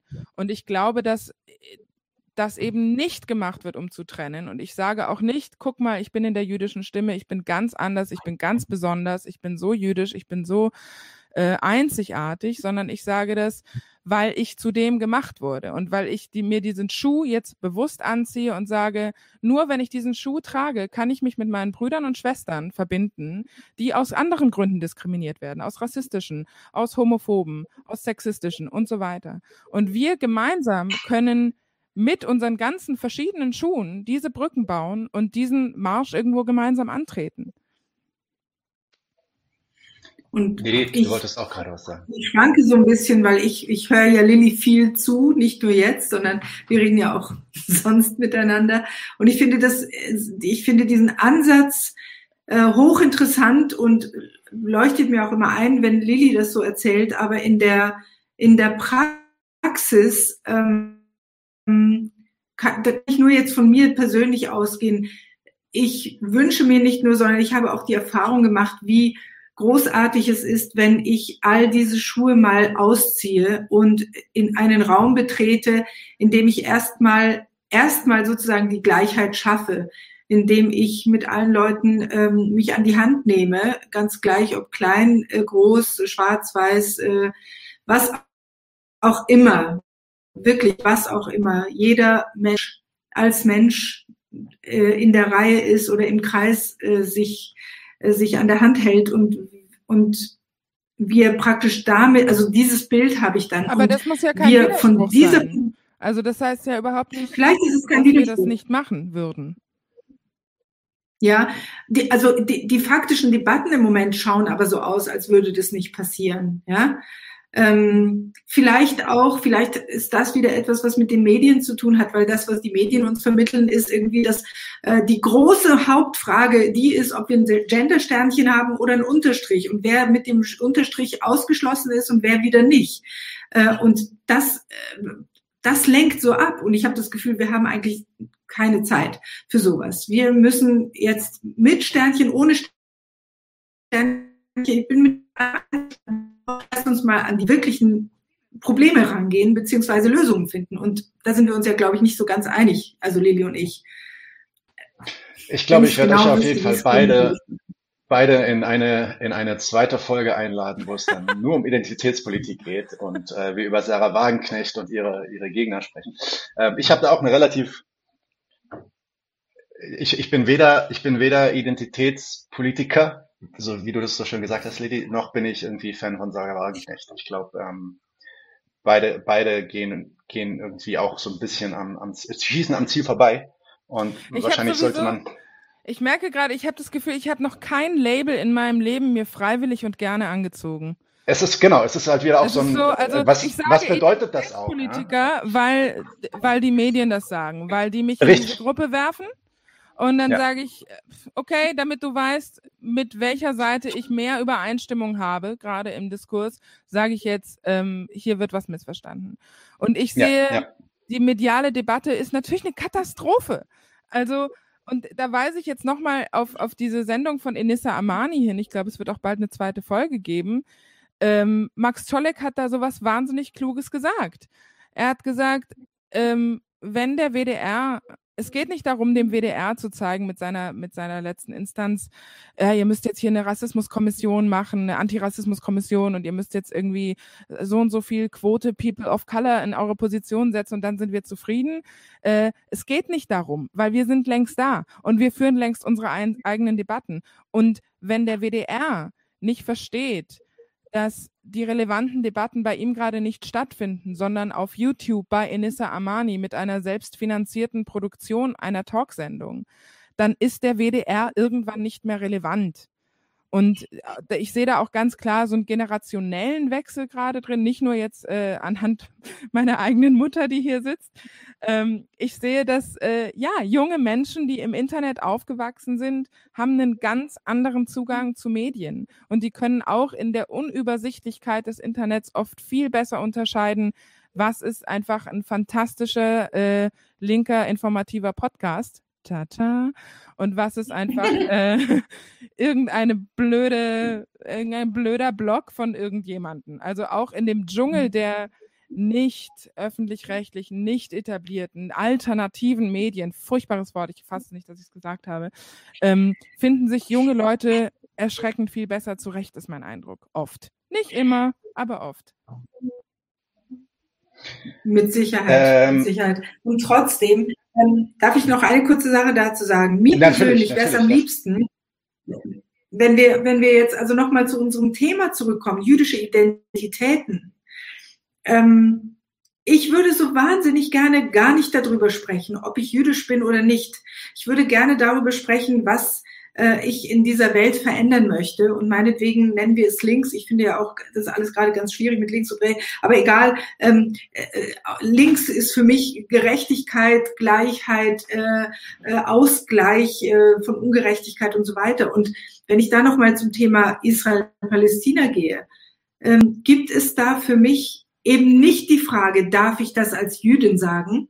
Ich darf ich als Jüdin sagen, dass Israel Menschenrechtsverletzungen praktiziert tagtäglich? Ähm, darf ich es als Mensch sagen? Ähm, und das begegnet mir immer wieder, wenn ich mit, mich mit deutschen Leuten unterhalte, die nicht jüdisch sind, die dann immer sagen, ja, Sie als Jüdin, Sie dürfen das ja sagen, Sie dürfen darüber singen. Wohin meine Frage geht dann immer, warum dürfen Sie das nicht? Dürfen Sie nicht sagen, wenn ein Kind nebenan geschlagen wird in der Nachbarschaft? dürfen sie ähm, dürfen sie nicht äh, sagen, ähm, was weiß ich, in Südafrika sollten ähm, Schwarze und Weiße gleichberechtigt sein. Ist das verboten? Ähm, also ähm, das ist das ist eigentlich das, worauf ich hinaus und warum es für mich eben zweitrangig ist, zu sagen, ich ich als Israelin oder als Jüdin sage ich das oder als irgendwas. Mhm. Ich sage das in erster Linie als und Mensch. Das, und da, das ist sozusagen mein Urverständnis von links sein. Also hier schreibt irgendjemand äh, antirassistischer Klassenkampf. Ja, Antirassismus definitiv Klasse. Ja, auch. Ähm, aber auch da gibt es ja sowas von einer, einer Vermischung gerade. Ähm, ja, äh, in erster Linie äh, kann ich sagen, ich halte die Fahnen hoch für Humanismus und für Gerechtigkeit. Und das kann ich in, egal in welchen Schuhen ich gerade stehe. Ich, ich würde dem total gerne zustimmen. Also ich, ich stimme dem zu, aber ich gehe sogar noch weiter damit. Ähm, also meine Position ist gar nicht, ich sage das als Jüdin, äh, und jemand anderer, der Deutscher ist, darf das vielleicht nicht sagen. Im Gegenteil, jeder darf das sagen, weil jeder Mensch, der eine Position hat zu Menschenrechte, äh, der, der sollte darüber sprechen. Ne? Und ich würde eher sagen, meine jüdische Identität ist was, was ich wo ich tief in mir spüre, dass es mich fast verpflichtet, etwas dazu zu sagen. Und zwar nicht, weil das ich mein wollte... jüdischer Glaube sagt, sondern weil in meinem Namen ja gesprochen wird. Also es Richtig. gibt einen Staat Israel, der seit vielen, vielen Jahren eine Politik macht, die ich nicht nur ablehne, sondern von der auch noch dort behauptet wird, sie würde in meinem Namen stattfinden. Israel macht diese Politik, weil alle Juden in der Diaspora ja kurz vor Holocaust stehen ständig, weil der Antisemitismus auf der Welt immer schlimmer wird. Und Israel ist unsere Rückversicherung, die wir brauchen, wenn hier wieder das Kartenhaus zusammenbricht, was in fünf Minuten passiert. Das ist die Aussage. Und dagegen habe ich ein tiefes Bedürfnis, mich zu wehren und sagen, nein, eure Verbrechen begeht ihr nicht in meinem Namen. Eure Verbrechen begeht ihr nicht für eine Bedrohung, der ich ausgesetzt bin in Europa, denn der bin ich nicht ausgesetzt. Und wenn ich der ausgesetzt wäre, dann wäre es mein dringendster Appell an Europa und an Deutschland, wo ich einen Pass besitze und ein Wahlrecht, dass Deutschland sein Antisemitismusproblem in den Griff kriegt. Also für mich ist Israel, äh, wird da gerne verwendet, so ein bisschen wie der, das Frauenabteil der Deutschen Bahn. Die Debatte gab's mal. Also so die Rückversicherung, schade, wir können leider nicht umgehen mit den ganzen Vergewaltigungen, die die Männer ständig an den Frauen machen in Zügen. Deswegen kriegen die jetzt einen Frauenabteil. Ist für mich irgendwie das gleiche wie, ja, schade, wir können leider nicht umgehen mit dem globalen Antisemitismus. Deswegen äh, brauchen wir jetzt dieses Land, was, was, äh, was euch irgendwie auf jeden Fall Sicherheit gibt zum Preis von ein paar anderen Leuten. Und dem Narrativ möchte ich mir eben heftig widersprechen. Und das tue ich dann als Jüdin deswegen, weil dieses Land eben für mich spricht. Da ist mein Aspekt von Identität in dem ganzen Diskurs. Nicht, dass ich und sage, ich darf mehr drüber sprechen als ein Deutscher. Und, und da muss ich auch, also da würde ich gerne eine Sache als, als, ja, als der Palästinenser sagen, der ich ja auch bin.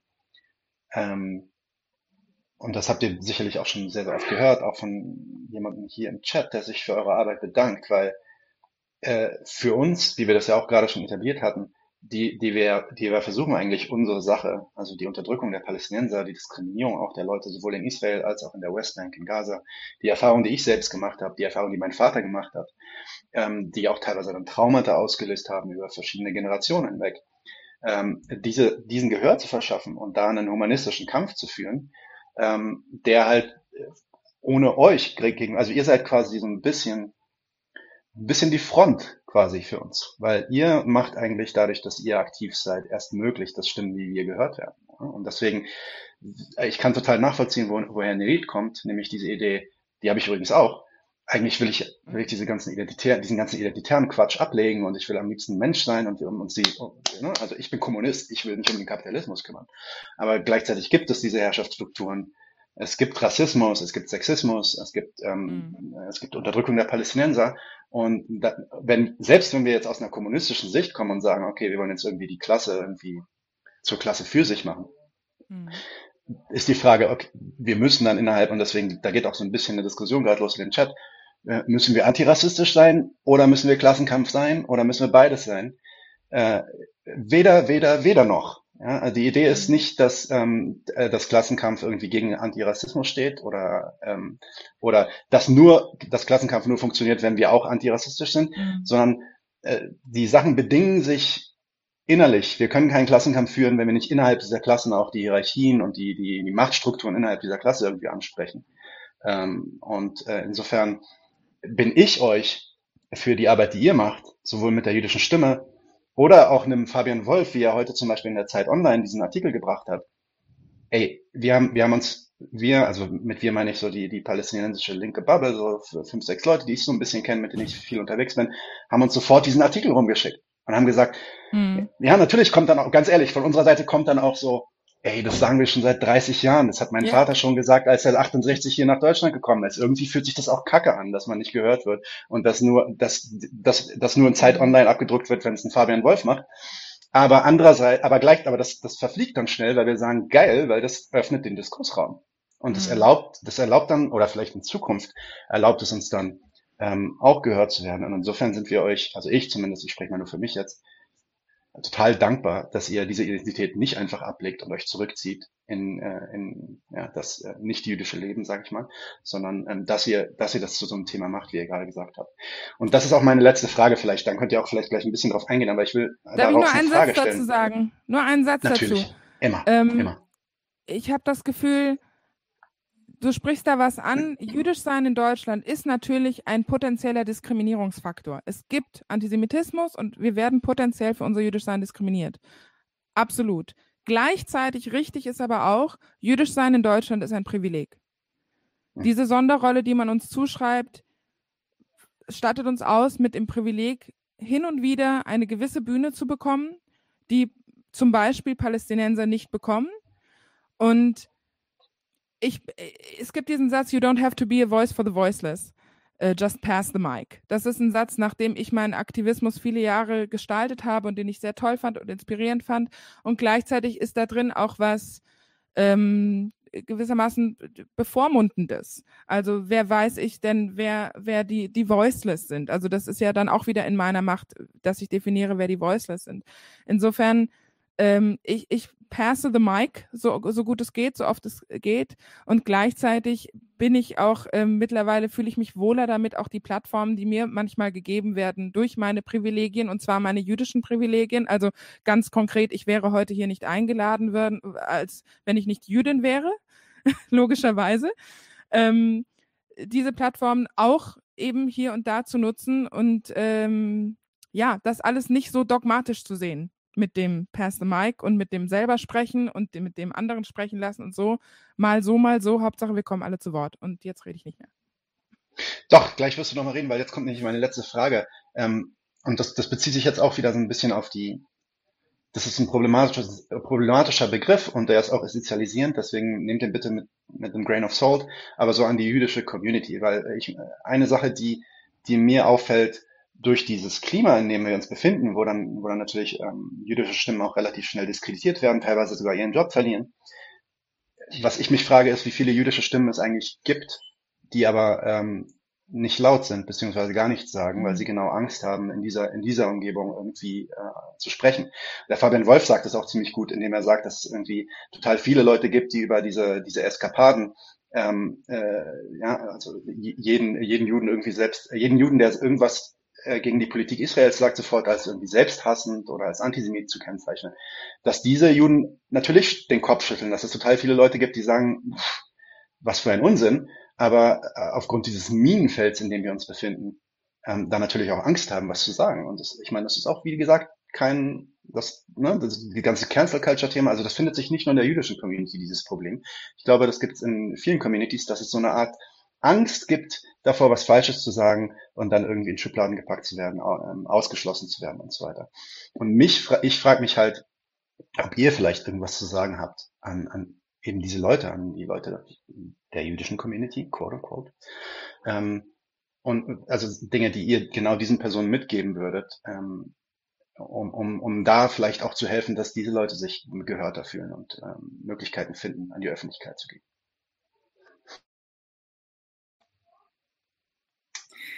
Also wenn ich ähm, dazu was sagen kann. Ähm, zum einen möchte ich also Lilly zustimmen, was sie vorher gesagt hat.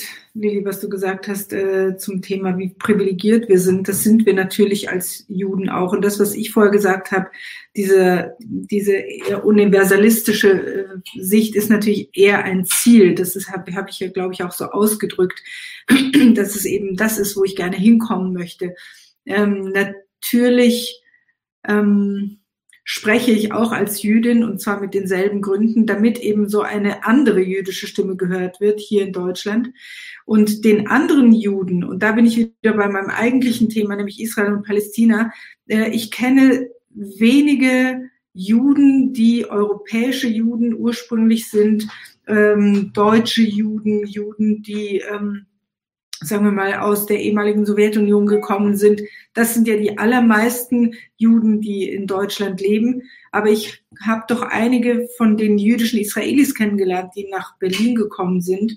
Und meine Erfahrung ist, dass sie, ähm, dass sie deswegen aus Israel kommen, weil sie die Politik dort ganz furchtbar finden und weil ihnen dort alles auf die Nerven geht. Aber hier wollen sie eigentlich nicht drüber reden. Und das hat ganz viel damit zu tun, dass diese, dass in Israel eigentlich ähm, ja kein kein Tischgespräch stattfinden kann, ohne zu politisieren, ohne über die Situation, der Situation zu, zu sprechen. Ähm, und dass man traditionell in Israel die Regierung sowieso immer scheiße findet, übrigens egal welche Regierung, das hat man ja auch schon in den 60er und 70er Jahren, als die sogenannten Linken, die, die ähm, Arbeiterpartei ähm, oder die Linke eben an, an der Macht war, fand man das auch immer. Man hat immer Grund zu schimpfen. Und die Israelis, die, ähm, die nach, vor allen Dingen vorwiegend nach Berlin kommen, glaube ich, wollen einfach mit dem ganzen Kram nichts mehr zu tun haben. Das ist so, also das ist, das sind sicherlich äh, Einzelbeispiele, die ich anführen könnte, aber das ist so meine Erfahrung. Und ich kann das insofern sehr, sehr gut verstehen, weil du kriegst so viel Shit ab. Du kriegst von deiner Familie Shit ab. Ich kann das also wirklich leider bestätigen, wie oft ich mir anhören musste, dass es äh, eine Schande ist, so jemanden wie mich in der Familie zu haben, dass ich äh, eine Verräterin bin, dass ich, ähm, dass ich, ja, eben, äh, ja, einfach, äh, ja, mich eben zurückhalten sollte, weil ich doch nicht äh, genug weiß über äh, über die Situation und so weiter und so fort. Und ja selbst nicht dort gelebt habe und nicht gedient habe und so weiter und so fort. Also all diese ähm, ähm, ja, Themen äh, machen es natürlich schwer für jüdische Israelis wirklich zu sprechen. Ähm, und, und von daher kann ich das sehr gut verstehen. Aber ich würde mir wünschen, dass diese Menschen den, den Mut finden würden und auch da wieder eher diese, diese Identität, sage ich mal, ein wenig in zurückstellen und wirklich aus humanistischer Sicht beginnen würden zu sprechen. Also das, das wäre einfach mein Wunsch. Und jetzt muss ich ein bisschen Werbung machen. Ähm, es gibt die jüdische Stimme für gerechten Frieden in Nahost in, äh, und sie ist in Berlin sehr, sehr stark.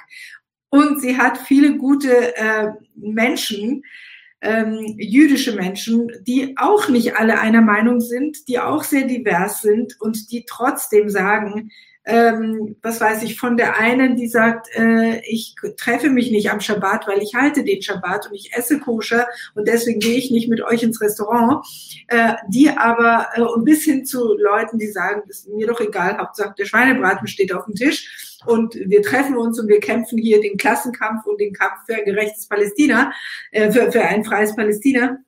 Also all diese Menschen finden sich in der jüdischen Stimme und sollte da draußen irgendjemand zuhören und sich überlegen, dass er oder sie äh, doch irgendwie mal seine jüdische Stimme und auch seine israelische Stimme oder ihre israelische Stimme zu Gehör bringen möchte, dann herzlich willkommen. Jüdische Stimme findet sich einfach jüdische Stimme googeln und uns anschreiben. Ähm, kann ich nur sehr empfehlen. Und ähm, Lili, vielleicht kannst du da auch als Vorstand der jüdischen Stimme auch noch mal ein Wort dazu sagen. ist lustig, ich wollte auch Werbung machen, aber äh, eigentlich aus einem anderen Winkel. Aber meine Schlussfolgerung wäre dann auch gewesen, kommt doch zur jüdischen Stimme.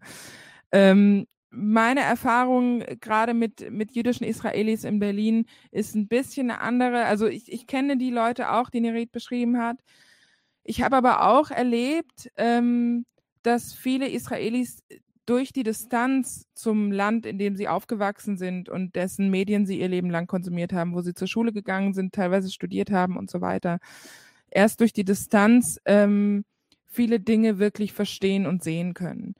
Ähm, da kenne ich sehr viele Beispiele. Eines davon ist hier im Podcast und meine Mutter selber, ähm, wo an irgendeinem Zeitpunkt im Leben, wo man wirklich versteht, was dort passiert an Politik, wo eine wirklich komplette Entzauberung stattfindet von einem Ideal, an das man immer geglaubt hat. Also auch linke Israelis, die sich ihr Leben lang als links bezeichnet haben, behaupte ich mal, wissen zu einem großen Teil nicht die Dinge, über die wir heute sprechen oder die wir wissen. Wirklich, also wirklich wissen, nicht meinen, sondern wissen an, an, an Informationen und Fakten und Daten und Zuständen und so weiter.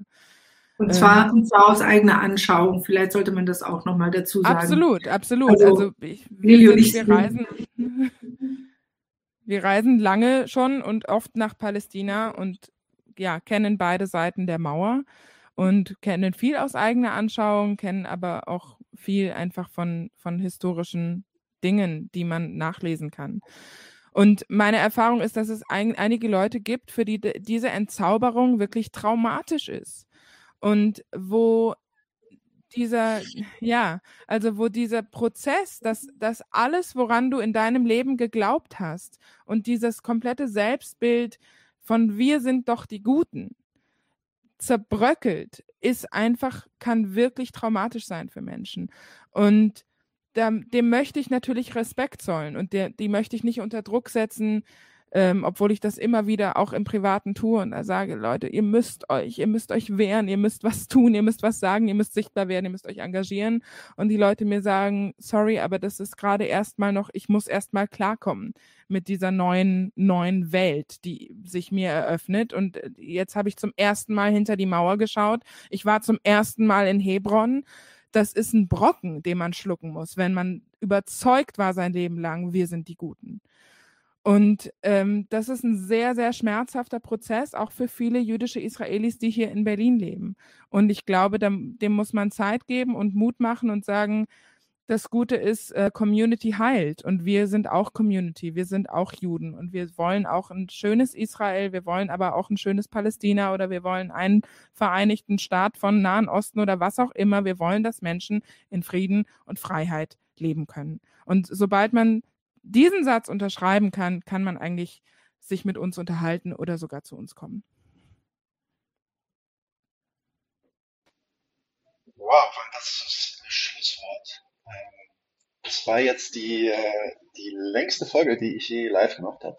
Ähm, eine Stunde, 37 Minuten.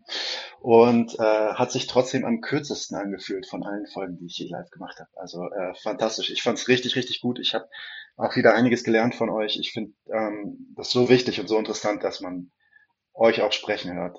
Und ähm, dass wir vielleicht, in, also so sehr, dass wir vielleicht in Zukunft wirklich noch mal ein paar, paar Formate machen. Vielleicht reden wir wirklich mal nur über Identitätspolitik. Das kann ja noch so ein paar äh, es gab ja noch so ein paar Kommentare in dem Chat, die äh, haben sich das, die haben, haben gezeigt, dass das noch nicht ausdiskutiert war quasi. Ähm, ich möchte auf, auf jeden Fall ganz dick Danke sagen, ähm, sowohl von mir persönlich als auch von mir als Palästinenser für euren Einsatz. Ähm, es ist extrem wichtig und ich weiß es äh, sehr zu schätzen. Ähm, und dann natürlich auch danke, dass ihr hier wart. Äh, und lasst euch bald wieder blicken lasst uns bald das wiederholen. Ich glaube, da ist noch viel zu reden. Ich könnte jetzt auch noch eine Stunde weitermachen, aber ich glaube, ich muss euch mal entlassen, um ehrlich zu sein. Vielen, vielen Dank für die Einladung. Ich fühle mich sehr geehrt, hier eingeladen zu sein und dass du uns diese Plattform bietest, über uns ja. und unsere Vorhaben zu sprechen. Dankeschön. Ja. Die Ehre, die Ehre ist meine. Vielen, vielen Dank. Okay, Leute, dann äh, habt einen schönen Abend. Nee, entschuldige bitte. Nein, ich habe nur gesagt, ich schließe mich an dem Dank, ähm, den Lili gerade aus gesprochen hat. Und ja, ähm, freue mich auch, wenn wir uns weiter unterhalten. Ich finde es auch spannend. Und danke an alle, die dabei waren und, und auch die Kommentare von all den vielen Leuten, die wir jetzt gar nicht so beantworten konnten. Aber danke. Oh. Hier kommen noch so ein paar. Genau. Danke. Paar, Solidarische paar Grüße zurück. Ja. Super Diskussion. Wunderbar. Äh, vielen Dank auch an die Zuschauer. Ähm, und genau, habt einen schönen Abend, habt einen guten, einen guten Start in die nächste Woche und wir bleiben in Kontakt. Nerit, Lilly, bis bald. Danke, Nadim. Ciao. Danke, ciao. Ciao, ciao Lilly. Da haut man noch nicht ab. Ich bleib mal noch kurz hier.